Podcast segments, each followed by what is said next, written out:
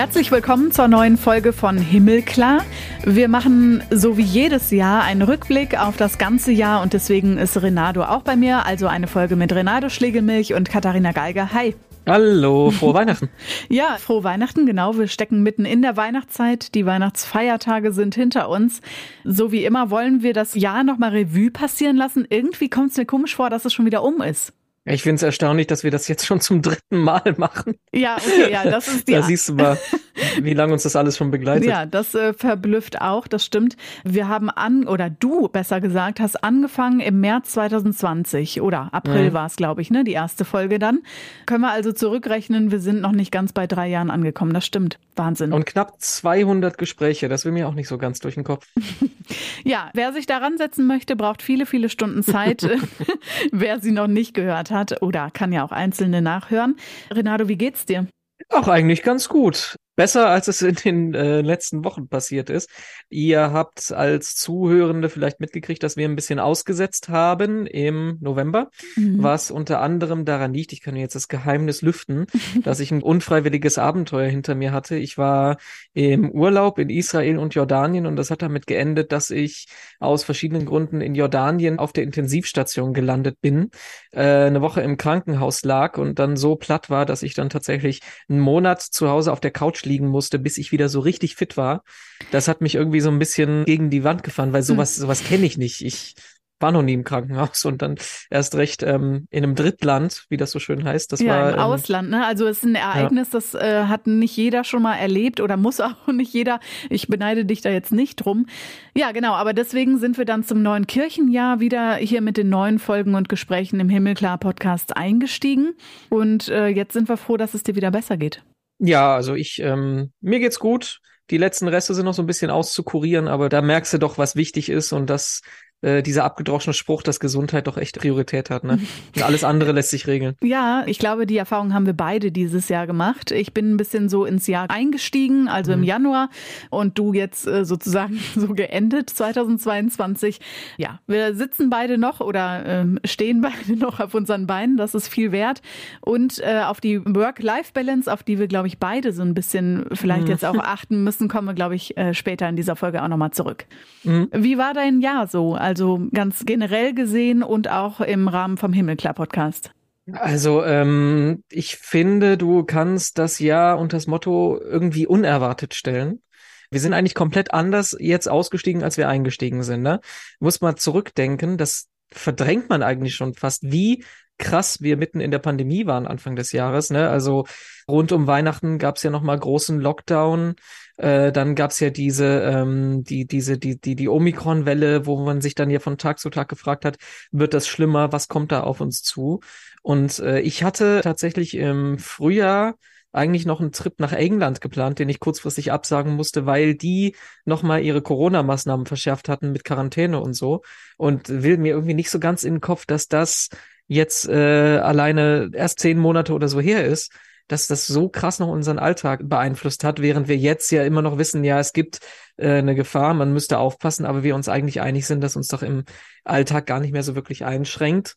Damit sind wir jetzt gestartet im Jahr und dann geendet ist, dass man irgendwie jeden zweiten Tag an Krieg in der Ukraine denkt, wo man wahrscheinlich auch nicht im Februar gedacht hätte, dass das so äh, lange uns begleitet und äh, dazu führt, dass wir nicht unsere Wohnung ordentlich heizen können. Also, aber über Ukraine werden wir äh, gleich auch noch ausführlicher sprechen. Das hat uns ja auch im Podcast begleitet. Ja, ist, glaube ich, wenn man an das Jahr 2022 denkt, auch auf jeden Fall ein Riesenpunkt oder irgendwie das Ereignis, woran man sich zurückerinnert an den 24. Februar und alles, was danach kam und bis jetzt ja auch weiterhin in den Winter rein uns beschäftigt. Ich ähm, kann mich da eigentlich anschließen. Also unerwartet ist ganz gut und dass sich das so wandelt mit dem, naja, Maske tragen oder nicht und Einschränkungen und aufgehobenen Einschränkungen. Ich bin dieses Jahr auch in Israel gewesen. Für mich war es das erste Mal. Bei mir war es im Juni und da war nicht so ganz klar, ob ich reisen kann. Also ein paar mhm. Monate mhm. vorher war die Frage, klappt das überhaupt so wegen der Einreisebestimmungen und was muss man dann vorzeigen? PCR-Test oder weiß ich nicht, gibt es vielleicht doch nochmal mal wieder Einschränkungen und höhere Zahlen oder so.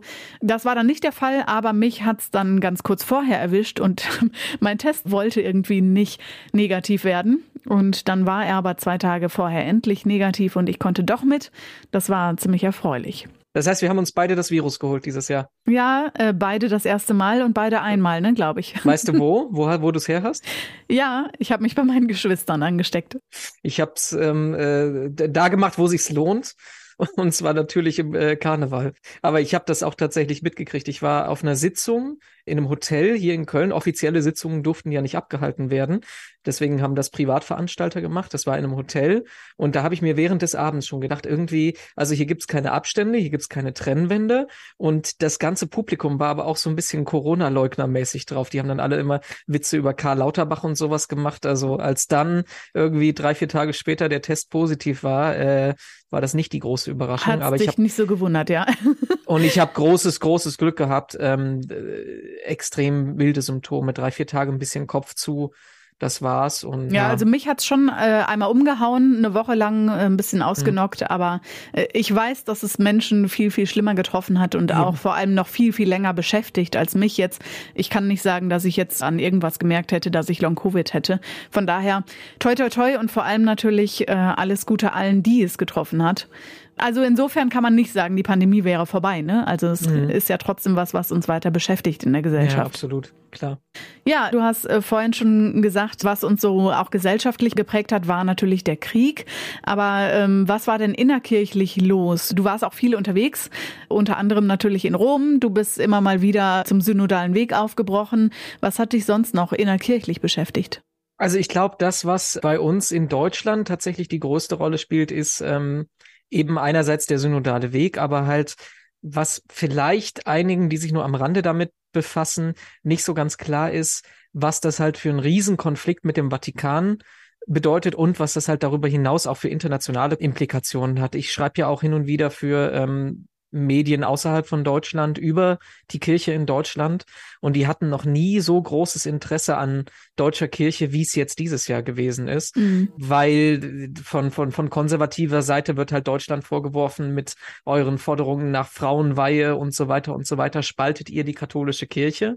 Und diese Vorwürfe, die sind ja nicht neu, aber auf der anderen Seite haben wir dieses Jahr gelernt, dass es nicht einfach bloß irgendwelche konservativen Randgruppen sind, sondern dass der Vatikan so denkt. Wir hatten ja im Herbst den sogenannten Ad limina Besuch. Das ist, ähm, wenn die deutschen Bischöfe als gesammelte Mannschaft alle fünf Jahre nach Rom zum Papst und zu den Kurienchefs fahren. Und da sind dann hinterher die Statements rausgekommen, was die Kurienkardinäle Deutschland gesagt haben. Und das hat mich schon so ein bisschen umgehauen. Also die Vorwürfe bis hin zu das ist ein Unsinnsprozess, stoppt den sofort, sagen wir euch als Vatikan. Das sind so Sachen, die man wirklich vorher nur auf den dunkelkatholischsten Seiten gelesen hat. Und da äh, fand ich es ganz überraschend, dass halt genau diese Argumente, die man halt sonst auf den rechtskatholischen Blogs liest, jetzt von den Führern, von den höchsten Kardinälen der Weltkirche gekommen sind.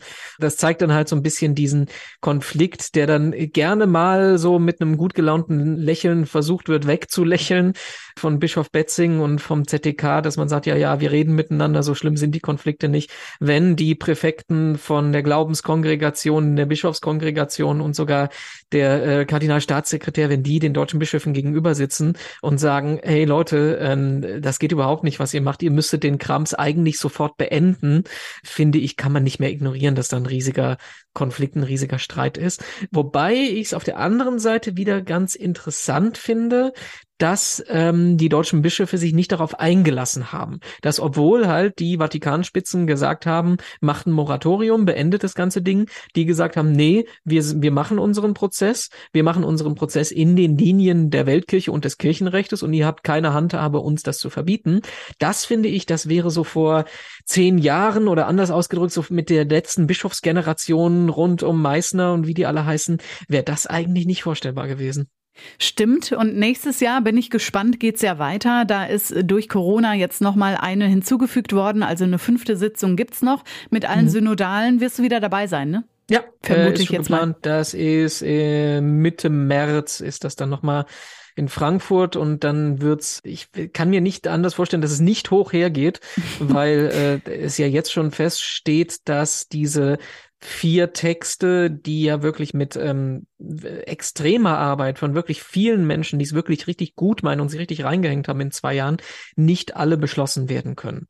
Und ich glaube, das ist manchen Leuten, die das beobachten und die sich Reformen wünschen, nicht so ganz klar bis jetzt. Und wenn es dann heißt, nee, Moment mal, unseren Text zu Ende Zölibat oder was auch immer, äh, haben wir jetzt zwar äh, geschrieben, aber wir können den jetzt nicht beschließen. Und äh, das Ergebnis wird es dann 2026 geben, wenn wir ein Anschlussgremium in die Welt rufen. Ja, ich kann mir nicht vorstellen, dass das irgendwie gute PR für die Kirche bringt, obwohl man ja wirklich sagen muss, dass da sowohl von den Seiten der Bischöfe als auch von den Seiten der Laien wirklich die überwiegende Mehrzahl Reformen will und dahinter steht und das eigentlich kaum Gegenwind gibt. Also ich prognostiziere, dass es da viele enttäuschte Stimmen geben wird im März. Ja, bleibt da so spannend. Ne? Der Konflikt ist nicht aus der Welt. Das Verhältnis äh, Deutschland-Vatikan verschlechtert sich, glaube ich, andauernd. Ist, glaube ich, wirklich so. Es gibt wenig Leute, die irgendwie da versuchen, positive Stimmungen zu verbreiten. Und auf der anderen Seite ist es ja auch kein Geheimnis, dass ich den synodalen Weg trotzdem immer noch kritisch sehe, weil ich mir einfach die Frage stelle, was soll dabei rumkommen? Ist das nicht alles illusorisch, was man sich da vorstellt, dass man wirklich verändern kann? Und da jetzt im nächsten Frühjahr die letzte Synodalversammlung ansteht, äh, ist dann halt Butter bei die Fische. Und dann, dann, dann will man halt mitkriegen, was sich verändert hat. Und da jetzt ja schon klar ist, dass das Ganze in ewig langen Prozess weitergehen soll, der 2026 dann mit einem äh, langfristigen Gremium fortgesetzt wird, sehe ich ehrlich gesagt da eigentlich nur auf allen Seiten Enttäuschung bei rumkommen, ganz ehrlich. Das klingt jetzt nicht ganz so hoffnungsfroh, würde ich mal sagen. Ähm, aber genau, vielleicht finden wir einfach noch ein paar andere Hoffnungspunkte und werden auch da vielleicht ja noch mal ein bisschen überrascht. Also wer weiß, wie es weitergeht. Ich würde auf den synodalen Weg nachher noch mal äh, mit dir zurückkommen. Mir ist aber innerkirchlich auch noch eingefallen, dass ganz viele persönlich darum ringen, was ist das eigentlich, was wird aus meinem Glauben beziehungsweise meiner Beziehung zur Kirche, zur Amtskirche und viele Menschen sich entschieden haben, auszutreten. Wir kriegen das ganz besonders alle auch in den Medien mit rund um die Debatten, Diskussionen und immer wieder auch irgendwelche neuen Skandale, die in den Medien rauf und runter gehen, mhm. um den Erzbischof Wölki aus dem Erzbistum Köln. Ich kann nicht so richtig einschätzen, an welchem Punkt wir jetzt stehen, weil immer wieder, wenn mhm. man denkt, es kommt ein bisschen zur Ruhe, wird das nächste irgendwie aufgedeckt oder ist jemand da, der als Zeugin oder Zeuge auftritt. Wie schätzt du das ein? Wie wird es uns weiter 2023 beschäftigen? Es ist einfach auf allen Seiten unfassbar festgefahren. Ich will jetzt auch, weiß Gott, mich nicht ähm, auftürmen, äh, darüber zu urteilen, ob da jetzt die Aufregung gerechtfertigt ist oder nicht, oder wer jetzt recht hat oder wer nicht.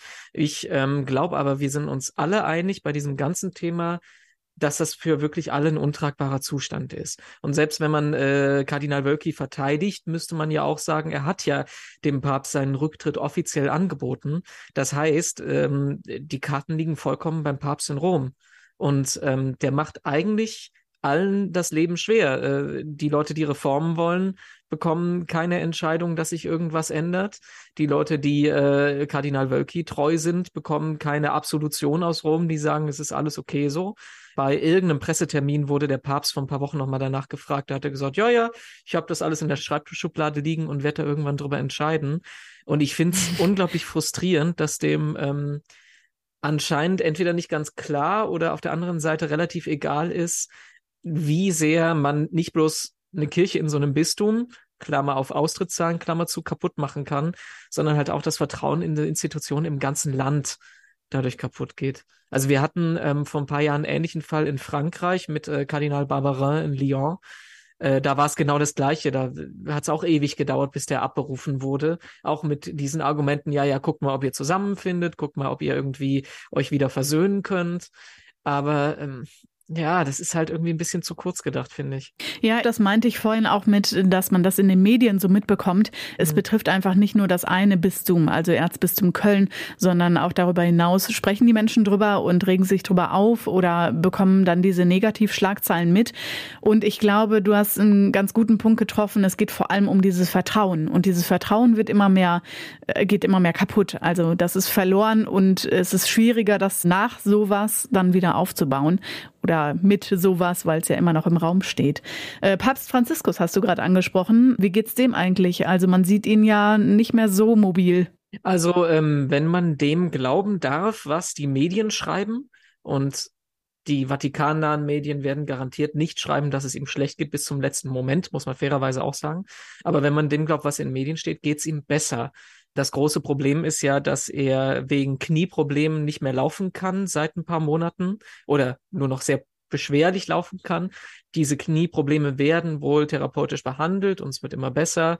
Kann man fragen, weshalb lässt er sich nicht operieren? Er hatte im letzten Jahr ja eine ähm, OP mit Vollnarkose, ich glaube am Darm war das, mm, ja, genau. Äh, die er nicht, was er nicht so gut vertragen hat, wo er gesagt hat, ich will auf keinen Fall, wenn es irgendwie vermeidbar ist, Vollnarkose bekommen.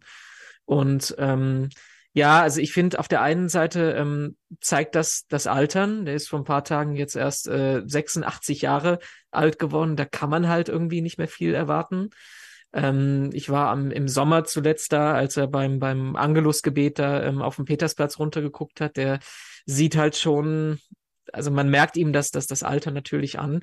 Auf der anderen Seite sind wir jetzt, glaube ich, in der Zeit, wo du dieses alte Johannes Paul II. Argument wieder rausholen kannst, dass man halt auch Altern und Leiden nicht verstecken sollte. Und das, ähm, Klar, das ja also ich meine, der Papst ist auch ein Mensch, ja eben, genau. Ja, genau. Man kann auf der anderen Seite natürlich wieder kirchenpolitisch die Frage stellen, sollte so jemand eine Weltorganisation führen? Weil ich habe auch den Eindruck, da bist du wieder bei Kardinal Wölki, ich habe auch den Eindruck, dass er inzwischen nicht mehr Lust hat, Entscheidungen zu treffen, die ihm großartig Ärger und Unmut einbringen.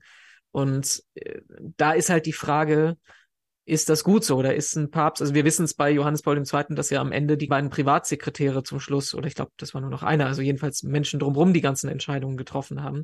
Franziskus will das nicht, deswegen wechselt er seine Sekretäre auch irgendwie alle paar Jahre aus, damit gar nicht so jemand hochkommt.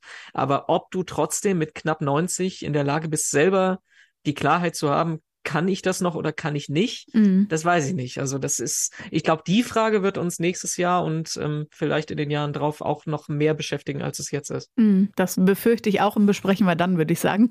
Mhm. Äh, ich habe vorhin versprochen, dass wir auch über das Ereignis sprechen, das 2022 uns alle bewegt und auch sehr aufgerüttelt hat. Beängstigt, würde ich fast sagen. Ähm, ja. Am 24. Februar ist der Krieg ausgebrochen auf ukrainischem Boden, Angriffskrieg durch Russland, durch Putin. Und äh, du hast passenderweise dazu ja auch ein Gespräch geführt. Mehrere. Das ist das Lustige, als ich durchgeguckt habe, ähm, unsere Podcast-Folgen in diesem Jahr, dass uns kein Thema so viel bewegt hat wie der Ukraine-Krieg. Also ich weiß, wir hatten, als das losging, hatten wir uns ja überlegt, ähm, schieben wir eine Sonderfolge ein. Da hatten wir uns dann noch überlegt, ja, was ist denn, wenn dieser Angriff bloß zwei Tage dauert und das am Samstag hatten wir geplant, von Dienstag auf Samstag schon längst überholt ist. Mhm. Und jetzt begleitet uns das fast schon ein Jahr, über ein Dreivierteljahr. Als erstes hatte ich mit einem, ähm, das kann man sich ja alles nachhören, mit Petro Bokanov gesprochen, der ist orthodoxer Militärseelsorger äh, aus der Ukraine und der hat den krassen Satz gesagt, äh, an der Front gibt's keine Atheisten weil dann denkst du halt nicht mehr darüber nach, wie mhm. äh, großartig jetzt ähm, das philosophisch unterbaut ist, sondern du suchst ja irgendwas, woran du Halt finden kannst. Aber wir hatten auch ähm, mit Regina Elsner eine super Osteuropa-Expertin, die die Rolle der Kirche eingeschätzt hat. Liane Bettnarz als Journalistin, die zehn Tage durch die Ukraine getourt ist. Was ich auch sehr beeindruckend fand, Kardinal Czerny, den Kurienkardinal, der vom Papst selber in die Ukraine geschickt wurde. Mit dem hatten wir am Flughafen auf dem Rückweg gesprochen. Und äh, am meisten hat mich aber beeindruckt das Gespräch, was wir gerade am frischesten jetzt in der letzten Woche erst geführt haben mit Volodymyr Chotza. Der ist griechisch-katholischer Weihbischof in Lviv, also im Westen der Ukraine. Ich hatte mir im Vorhinein überlegt, ich will vor Weihnachten im Podcast mit jemandem halt sprechen, der besonders zu schätzen weiß, dass Weihnachten was Besonderes ist und dass man auch in Situationen Weihnachten feiern muss, äh, die nicht schön und angenehm sind und trotzdem diese Botschaft dahinter hat. Und was passt da besser, als jemanden zu sprechen, der im Krieg Weihnachten feiert. Ich fand das sehr, sehr beeindruckend, was der gesagt hat, dass er einerseits auf unsere schöne Hoffnungsfrage äh, sagt, selbst als Würdenträger, als ähm, griechisch-katholischer Bischof, ich will hier nichts Frommes erzählen, sondern ich will einfach meine Hoffnung aus den Menschen ziehen, weil die haben so viel durchgemacht und man hätte nie gedacht, dass äh, die diese Kraft haben. Und selbst im Krieg hat er ähm, Anfang des Monats einen Grundstein für eine neue Kirche gelegt. Also das sind die Zeichen, wo man dann mhm. merkt, die Menschen, die können das. Am beeindruckendsten fand ich aber, ähm, das ist auch das, was mir selber, wenn ich an die Menschen in der Ukraine denke, am meisten durch den Kopf geht, hat man nicht dauernd Angst. Kann man denn leben in einem Zustand, wo man dauernd Angst, A, um sich selber, aber dann auch noch um seine Landsleute, seine Familie, seine Freunde haben muss, ähm, nicht weiß, ob die das Jahr, den Monat, die Woche überleben. Und ähm, ja, hat er darauf geantwortet, eben auf die Frage, wie geht man mit der Angst um? Es ist kein guter Weg, sich an Angst zu gewöhnen. Wie, man kann sich nicht an Begräbnissen auch zu gewöhnen, die wir ständig haben hier. Das ist eine schmerzhafte Sache. Man kann sich nicht an, an den Krieg angewöhnen. Aber ist die Frage, wie ich mit dieser Angst umgehe, wo liefere ich diese Angst? Wenn ich das in mir halte, das wird natürlich problematisch sein. Aber wenn ich jemanden habe, mit dem ich das teilen kann, wenn ich in die Kirche gehe, wenn ich Eucharistie empfange, das wird mich, das bedeutet nicht, dass Angst verloren geht, aber ich habe dann die Kraft, diese Angst zu überwinden. Das finde ich einen ganz beeindruckenden Gedanken, weil du halt eben wirklich diese zwei Ebenen hast. Einerseits, du darfst dich nicht dran gewöhnen, aber trotzdem ist das ja dauernd so ein Grundrauschen. Ne? Und er sagte ja auch, man darf sich weder an die Angst äh, gewöhnen, man darf sich auch nicht an die Beerdigungen gewöhnen. Ich glaube, das ist irgendwie die beste Analogie dazu, dass das wie, wie das Thema Trauer ist. Wenn, wenn du, wenn du jemanden verlierst, äh, dann ist das ja auch irgendwie so ein Grundrauschen, was du dauernd dann bei dir trägst. Aber auf der anderen Seite kannst du nicht äh, dein ganzes Leben nur in Trauer Trauer und in Angst um deine Menschen um dich rum verbringen, sondern musst halt einfach gucken, wie du durchkommst und das halt als Teil des Lebens irgendwie akzeptieren. Ja, und die Hoffnung irgendwo herziehen. Ne? Also deswegen mhm. sprechen wir ja mit so vielen Menschen, wie die das schaffen und äh, wo sie die hernehmen, auch halt im Kriegsgeschehen. Und deswegen sind nochmal empfohlen die ganzen Gespräche, die wir dazu hatten, die du vorhin genannt hast. Ähm, mit wem hast du noch gesprochen dieses Jahr? Was eine meiner spannendsten Erlebnisse dieses Jahr gewesen ist, da ging es zum Teil auch um die Ukraine, ist, dass ich äh, wahrscheinlich in meinen, was weiß ich, wie viel Jahren äh, katholischer Journalismus das äh, bis jetzt eigentlich ähm, hochprofiligste äh, Interview machen konnte mit dem Außenminister vom Papst. Paul Richard Gallagher heißt der, der ist Erzbischof, der kommt eigentlich aus Liverpool in England und das hat ewig gedauert, ewig vor Monat, Monaten angefragt, ob das mhm. geht. Und dann geht das halt, wie das halt so immer so ist, hin und her, bis dann irgendwann die Bestätigung kam, ja, ja, kommen sie ähm, 12. Juli oder wann auch immer das war, in Vatikan, in Apostolischem Palast. Und obwohl ich ja paar Mal im Jahr unten im Vatikan bin, ist es ja nochmal was ganz anderes, dann wirklich in die Zentrale, in das Verwaltungsgebäude, die Arbeitsräume da reinzukommen, die dann ja trotzdem äh, Jahrhunderte alt sind, irgendeine alte Fresken und so haben. Und äh, ja, das, das, das war einerseits halt inhaltlich spannend, weil ich ähm, finde, dass wir es hingekriegt haben, da auch was Neues rauszubekommen, was auch äh, internationale Schlagzeilen gemacht hat in dieser katholischen Szene, was man ja auch nicht hinkriegt. Das war in dem Fall ja die Frage, da geht es wiederum um die Spannungen zwischen dem Vatikan und Deutschland. Das habe ich ihn nämlich auch gefragt, wie äh, er denn zur deutschen Kirche steht, da die ja mit ihrem synodalen Weg einen Weg einschlägt, der dem Vatikan nicht so wirklich gefällt. No, no, as, as the Pope says, everything is connected in yeah. the end. Papst Franziskus sagt, dass im Endeffekt alles aufeinander gegenseitigen Einfluss hat. Man kann sowas nicht getrennt voneinander betrachten. Die Konflikte haben einen Einfluss. Wir sind gerade sehr besorgt bei der Richtung, die die Kirche in Deutschland im Moment einzuschlagen scheint. Natürlich hat das auch einen Einfluss auf unsere Arbeit. Das hat einen Einfluss darauf, wie der deutsche Staat den Heiligen Stuhl und die katholische Kirche sieht und umgekehrt, wie wir Deutschland und auch die deutsche Kirche sehen. Also das muss man nochmal deutlich machen, ja. Der Außenminister des Papstes, der ja eigentlich Diplomat durch und durch sein sollte, sagt, wir haben große Sorgen um äh, die Kirche in Deutschland. Und das hat dieser Satz gerade äh, solche Wellen geschlagen, dass äh, selbst ein Magazin in Amerika, ein katholisches Magazin in Amerika, einen Artikel gemacht hat, der so überschrieben war und gefragt, sich gefragt hat, weshalb der Vatikan jetzt auf einmal so deutlich ist und äh, eben nicht auf Diplomatie setzt. Und das ist auch irgendwie spannend zu sehen, was für Wellen das äh, schlagen kann wenn du einfach mit jemandem zusammensitzt, das eigentlich spannend findet, also das Gefühl hast, du unterhältst dich einfach mit jemandem über irgendwas, aber dass das dann äh, international Wellen schlägt, das hatte ich bis jetzt auch in dem Maße noch nicht. Ich äh, bin bei diesen Gesprächen ja immer auf der Suche, oder wir beide, ähm, dadurch, dass das unsere letzte Frage jedes Mal ja ist, nach der Hoffnung. Auch da dann ist es jetzt natürlich die Hoffnung, wie geht's mit der Kirche weiter, ganz allgemein. Ich bin gespannt, vor allem auch, weil du vorhin ja schon damit eingestiegen bist, dass die Beziehungen sich zwischen Deutschland oder deutscher Kirche und Vatikan nicht unbedingt gerade verbessern. Wir haben ja unglaublich viele oder eine unglaublich große Bandbreite an den Gesprächen hier.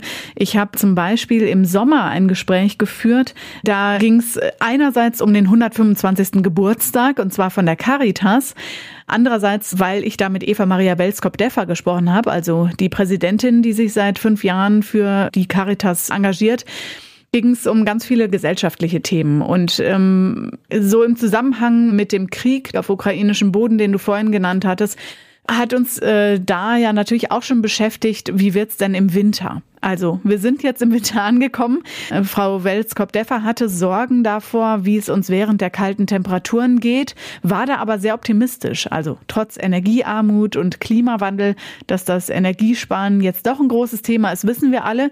Mm, sie hat aber zu der Zeit noch ziemlich hoffnungsfroh geklungen und äh, vor allem von Heizlüftern, die man zu der Zeit sich irgendwie angeschafft hat, in Sorge vor dem Winter, ähm, gewarnt und gesagt, naja, das bringt nichts, aber sie hatte ein paar Tipps weil das wirklich existenzielle Sorgen der Menschen sind, wenn man Angst hat, dass man im Winter die Heizung nicht mehr aufdrehen kann, weil man sonst die Gasrechnung nicht mehr bezahlen kann, dann ist das eben keine Sorge, die so am Rande liegt, sondern sie äh, mündet wirklich in den Kern der eigenen Existenz. Können wir sicher sein, dass wir überhaupt im Winter noch genug Gas äh, haben? Das erzeugt richtige Angst und dann machen gerade Menschen mit schlechterer Bildung, mit weniger Einkommen auch ähm, Kaufentscheidungen, die total falsch sind. Sie kaufen Heizlüfter äh, und denken, das sei jetzt das Dringendste, um zu verhindern, dass man im Winter frieren muss und wissen überhaupt nicht, dass das Heizen mit Strom in jedem Fall teurer sein wird als das Heizen mit Gas und dass wir uns für den kommenden Winter wirklich keine Sorgen machen müssen, dass die Haushalte vom Gas abgeschnitten sein könnten. Da, glaube ich, sind wir gerade als Caritas ganz besonders gefordert, hier gut aufzuklären, dass keine irrationalen Ängste entstehen, die dann womöglich auch zu einer Spaltung der Gesellschaft führen, weil der eine dem anderen nicht mehr seine warme Wohnung quasi gönnt. Ja, und jetzt sind wir bei den Minustemperaturen angekommen und mussten doch mal langsam die Heizung ein bisschen aufdrehen, ne? Darf ich sagen, dass ich hier gerade meinen Heizlüfter ausdrehen musste? ja, genau, so geht's dann. Also, ja, aber was, was willst du machen? Was willst du machen? Wenn es kalt ist, ist es kalt. Im Sommer war das noch eine andere Diskussion ja. oder eine andere Perspektive, die wir darauf hatten, ne? Genau. Ja, mit ihr habe ich jedenfalls über die Details aus den 125 Jahren Caritas-Geschichte gesprochen. Also auch ein ganz spannendes Thema gewesen. Und und unter anderem hat sie so ein bisschen Einblick gegeben, warum zum Beispiel Caritas-Mitarbeiterinnen und Mitarbeiter ja auch mit der katholischen Kirche hadern, aber auch die Anfänge, dass da die Zusammenhänge zwischen Caritas und Kirche gar nicht so unkompliziert waren. Von außen sind sie schon kompliziert, aber von innen sagt sie, ist es auch so. Das hat sie mir da in dem Gespräch gesteckt. Du hast auch noch ein Gespräch oder einen Ausschnitt aus dem Gespräch mitgebracht. Ja, was ich ganz ähm, spannend und unerwartet fand, ist, als ich die Liste der Gespräche dieses Jahr durchgegangen bin, dass äh, uns ein Thema das ganze Jahr hinweg begleitet hat, was gar nicht mal das größte Thema wäre, was ich so erwartet hätte. Ist natürlich ein großes Thema, aber ich rede über die Rolle der Frau mhm. in der mhm. Kirche. Ja, genau. Da haben wir ähm, intensiv drüber gesprochen, zum Beispiel äh, mit äh, Gudrun Seiler im Vatikan. Und nochmal etwas konkreter haben wir äh, auch mehrmals darüber gesprochen, äh, äh, wie das denn ist, ob es überhaupt möglich ist, Frauen in Weiheämtern zu haben. Und wir haben mit zwei Frauen in zwei Weiheämtern gesprochen. Klammer auf, natürlich nicht katholisch. Das geht nach unserer römisch-katholischen Überzeugung nicht. Äh, aber ich fand zum Beispiel sehr, sehr faszinierend, äh, am Anfang des Jahres mit Antje Jacqueline zu sprechen. Die ist die äh, lutherische Erzbischöfin von Uppsala, zumindest da noch gewesen. Jetzt ist sie gerade in Ruhestand gegangen.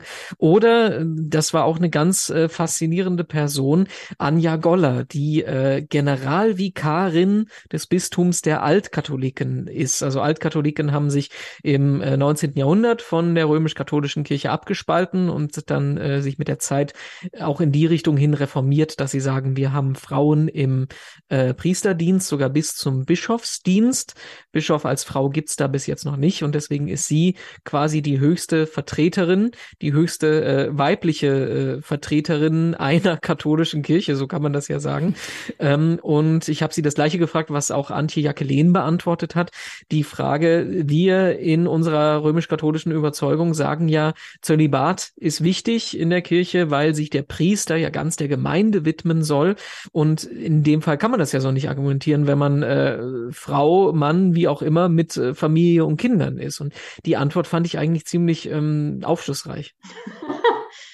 Ähm, ja, ich kenne das Argument natürlich und würde aber gleichzeitig sagen, äh, man kann das auch genau umgekehrt sehen. Ich erlebe meine Familie immer wieder als Kraftort, an den ich mich zurückziehen kann, wo ich aber auch mit ganz anderen Dingen konfrontiert werde. Also gerade die Kinder erden mich oft, wenn sie mit ihren Fragen, Problemen mit ihrem Leben in dieser Familie agieren und dass dann ist keine Zeit, mich mit Problemen der Kirche auseinanderzusetzen, weil das dann auch eine Aufmerksamkeit fordert. Und ich merke, dass sich das sehr gut ergänzt und ich dadurch auch sehr gut die Waage halten kann, was mir persönlich gut tut und für mich auch eine, man würde sagen, Work-Life-Balance darstellt. Da sind ja, wir wieder bei der Work-Life-Balance, ne, die wir am Anfang hatten. Richtig, und das finde ich halt gerade dieses Erden auch, finde ich ein ganz, ganz wichtiges Argument, äh, wenn wir ja zum Beispiel über einen synodalen Weg sprechen, der ja genau solche Reformen vorhat, ob die jetzt umzusetzen sind, das steht auf einem anderen Zettel, aber bei aller Kritik, die ich ja habe, was, wo wir eine ganze Sonderfolge zu gemacht haben, bei aller Kritik, die ich habe, finde ich, dass einfach gerade zum Beispiel beim Thema Zölibat es nicht mehr trägt zu sagen, ja, theologisch erklären wir das auf die eine Art und Weise, praktisch erklären wir es auf die Art und Weise, dass man sich äh, ganz der Gemeinde widmen soll, wenn es denn so viele nicht katholische Argumente, äh, nicht katholische Stimmen gibt, die halt das genaue Gegenteil beweisen. Unter den Synodalen ist, war auch Mara Klein, hatten wir ein Gespräch und da ging es ganz viel auch um diese Enttäuschung beziehungsweise das, was man sich erwartet hat, wo man mehr reingesteckt hat, rein investiert hat und sich dann mehr erhofft hat. Ein unglaublich beeindruckendes Gespräch fand ich, berührend zwischen Mara Klein und mir. Alle, die den synodalen Weg in der katholischen Kirche verfolgt haben, haben Mara als diverse Person kennengelernt und das auch schon deutlich bevor der eine Text zur Sexualmoral an der fehlenden Zweidrittelmehrheit der Bischöfe gescheitert ist. Mara hatte deutlich gesagt, was in der Institution, in dem System vielen Menschen an Leid zugefügt wird, die zum Beispiel nicht in das konservative Schöpfungsverständnis von Mann und Frau gehören. Das Thema der Geschlechtervielfalt sorgt ja auch weiter für Diskussionen. Im Himmelklar-Podcast hatte Mara erklärt, weshalb er sie nicht einfach austritt aus der Kirche. Ich engagiere mich nicht für die Kirche ich engagiere mich in der Kirche für die Menschen in der Kirche, die hoffentlich schon in ein paar Jahren sich vielleicht gar nicht mehr vorstellen können, wie anstrengend und erniedrigend es für uns heute ist, dieses Engagement zu machen. Und da geht's um Mara, um diverse Personen, um Frauen, überhaupt um Minderheiten und sagt, ähm, ja, dafür macht Mara den Einsatz, ist allerdings bei der letzten Versammlung auch eher abgereist und hat gesagt, so hier kann ich das jetzt gerade nicht mehr. Das finde ich auch wichtig, dass sowas sichtbar ist. Ich finde, das ist ein, ähm, ein ganz wichtiges Zeugnis, weil ich das Gefühl hatte, dass viele von diesen Diskussionen einfach auf einer theoretischen Ebene geführt werden und man halt ähm, darüber diskutiert, welche Geschlechtlichkeit erkennen wir jetzt an, wird dadurch jetzt die Bipolarität der Geschlechter negiert, versuchen wir ein komplett neues Weltbild aufzubauen. Und ich glaube, äh, dass halt äh, solche Sachen, es sind ja mehrere Leute gewesen, die dann einfach total verletzt dadurch gewesen sind und den Saal verlassen haben, dass das den Leuten, den Entscheidungsträgern, muss man ja wirklich betonen, klar macht, äh, Leute, hier geht's halt um wirkliches Problem und hier geht's halt um Leute, die wirklich existieren, mit uns in einem Raum sitzen. Und ich hatte auch ähm, wenn es positiv ausdrücken willst, ich hatte auch so ein bisschen das Gefühl, dass danach die Diskussionen sich ein bisschen geändert haben, dass halt die Leute versucht haben, äh, auch ihre Standpunkte, die dagegen laufen, äh, trotzdem so vorzubringen, dass es trotzdem mit Respekt gegenüber den Leuten gemacht wird. Und das ist ja eigentlich, was Synodalität eigentlich will. Ne? Ähm, wir können nicht alle den gleichen Standpunkt haben, aber wir müssten es als Kirche eigentlich hinkriegen, trotzdem äh, zu versuchen, auf ein und die gleiche gute Sache hinzuarbeiten, auch wenn wir da verschiedene Ansätze zu haben. Spannend finde ich ja hier im Himmelklar-Podcast immer, wenn wir genau da dann an solchen Punkten ankommen und mit Menschen drüber reden. Und wenn es auch nicht ausschließlich katholisch bleibt, sondern wir ökumenisch werden. Das habe ich vor ziemlich genau einem Jahr ähm, besprochen mit Georgios Flantes, passend zur Weihnachtszeit jetzt gerade ja auch wieder. Ich habe mit ihm zum Jahreswechsel zu 2022 gesprochen. Ich weiß nicht, ob du dich erinnerst. Mhm. Er ist der erste Orthodoxe, der Geschäftsführer der Arbeitsgemeinschaft christlicher Kirchen in Bayern, der ACK geworden ist. Ökumene, Beziehung zwischen katholischen und evangelischen und orthodoxen Christen. Mit ihm habe ich geklärt, dass die orthodoxen Christen mit uns zusammen Weihnachten feiern, also am 24. Dezember tatsächlich.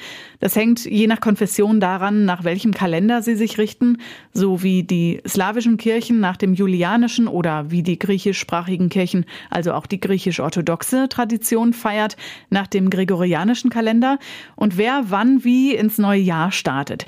Georgios Flantes ist ein unglaublich positiver Mensch und hat eine große Portion Optimismus im Gepäck, die wir für den Start ins Jahr 2022 ja gut gebrauchen konnten.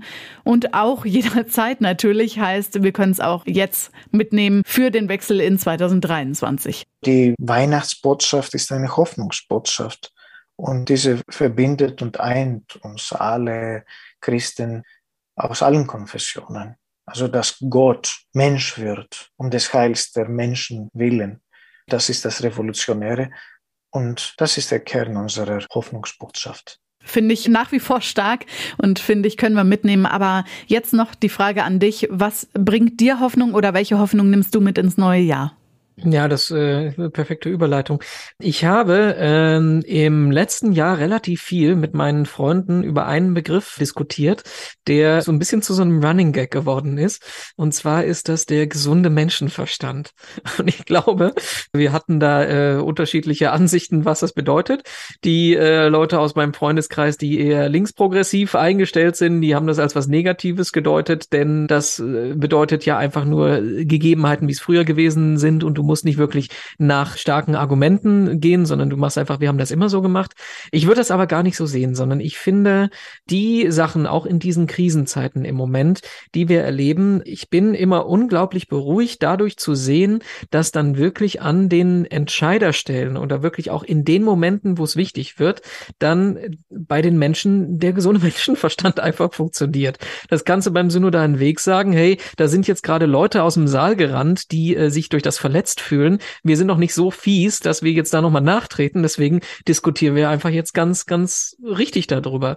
Oder äh, gucke in die Ukraine, denke zurück an den einen Abend vor ein paar Monaten, als uns alle so ein bisschen äh, das Muffensausen gepackt hat, als die Meldung kam, Raketen vermutlich aus Russland sind auf dem NATO-Gebiet in Polen eingeschlagen. Da könntest du auch Panik machen und mhm. sagen, ja, wir steuern auf den dritten Weltkrieg zu, aber auch in so einer Situation gesunder Menschenverstand hat halt gezählt und, und die Leute haben halt gesehen, ja, okay, das wäre jetzt das Dümmste, was wir machen könnten, dazu überreagieren. Lass uns doch erstmal gucken, was da dahinter steckt. Und selbst wenn es die Russen waren, was ja jetzt noch nicht mal so sicher ist, dann wird das garantiert nicht mit Absicht gewesen sein. Und ich finde, solange wir eine Gesellschaft haben, solange wir Menschen haben auf allen möglichen Ebenen, die nicht verstrahlt sind und einfach wirklich noch wissen, wie man von, von, von rechts nach links denkt, dann äh, bringt mir das schon Hoffnung, dass egal in welchem Bereich das im Endeffekt alles gut laufen wird. Und bei dir? Wer weiß, wofür es gut ist, hat mein Uropa immer gesagt und er hat recht behalten. Er hat dann nämlich immer angeschlossen, wie es kommt, wird es wohl richtig sein. Also auf Plattdeutsch, das kann ich jetzt nicht so. Ähm, aber auch damit hat er recht behalten und mit diesem Gefühl äh, versuche ich gerade einfach neu ins nächste Jahr zu starten und die Hoffnung aufrechtzuerhalten, genau bei den Themen, die du gerade genannt hast, wo man sonst ja. verzweifeln könnte. Mache ich mit, ist ein gutes Motto. Ja, mir bleibt nur noch äh, Danke fürs Zuhören zu sagen und äh, Tschüss, bis bald, ein frohes neues Jahr. Also erstmal jetzt einen guten Rutsch und dann im neuen Jahr 2023 hören wir uns wieder. Zwischendurch könnt ihr anhören, was ihr aus dem Himmelklar-Podcast noch nicht kennt oder jetzt vielleicht nochmal in Erinnerung rufen wollt, spannend fandet, was Renato Schlegelmilch erzählt hat oder ich mitgebracht habe. Gibt's überall, wo ihr eure Podcasts herunterladet und auf domradio.de und katholisch.de. Und äh, du darfst das Schlusswort sagen, Renato.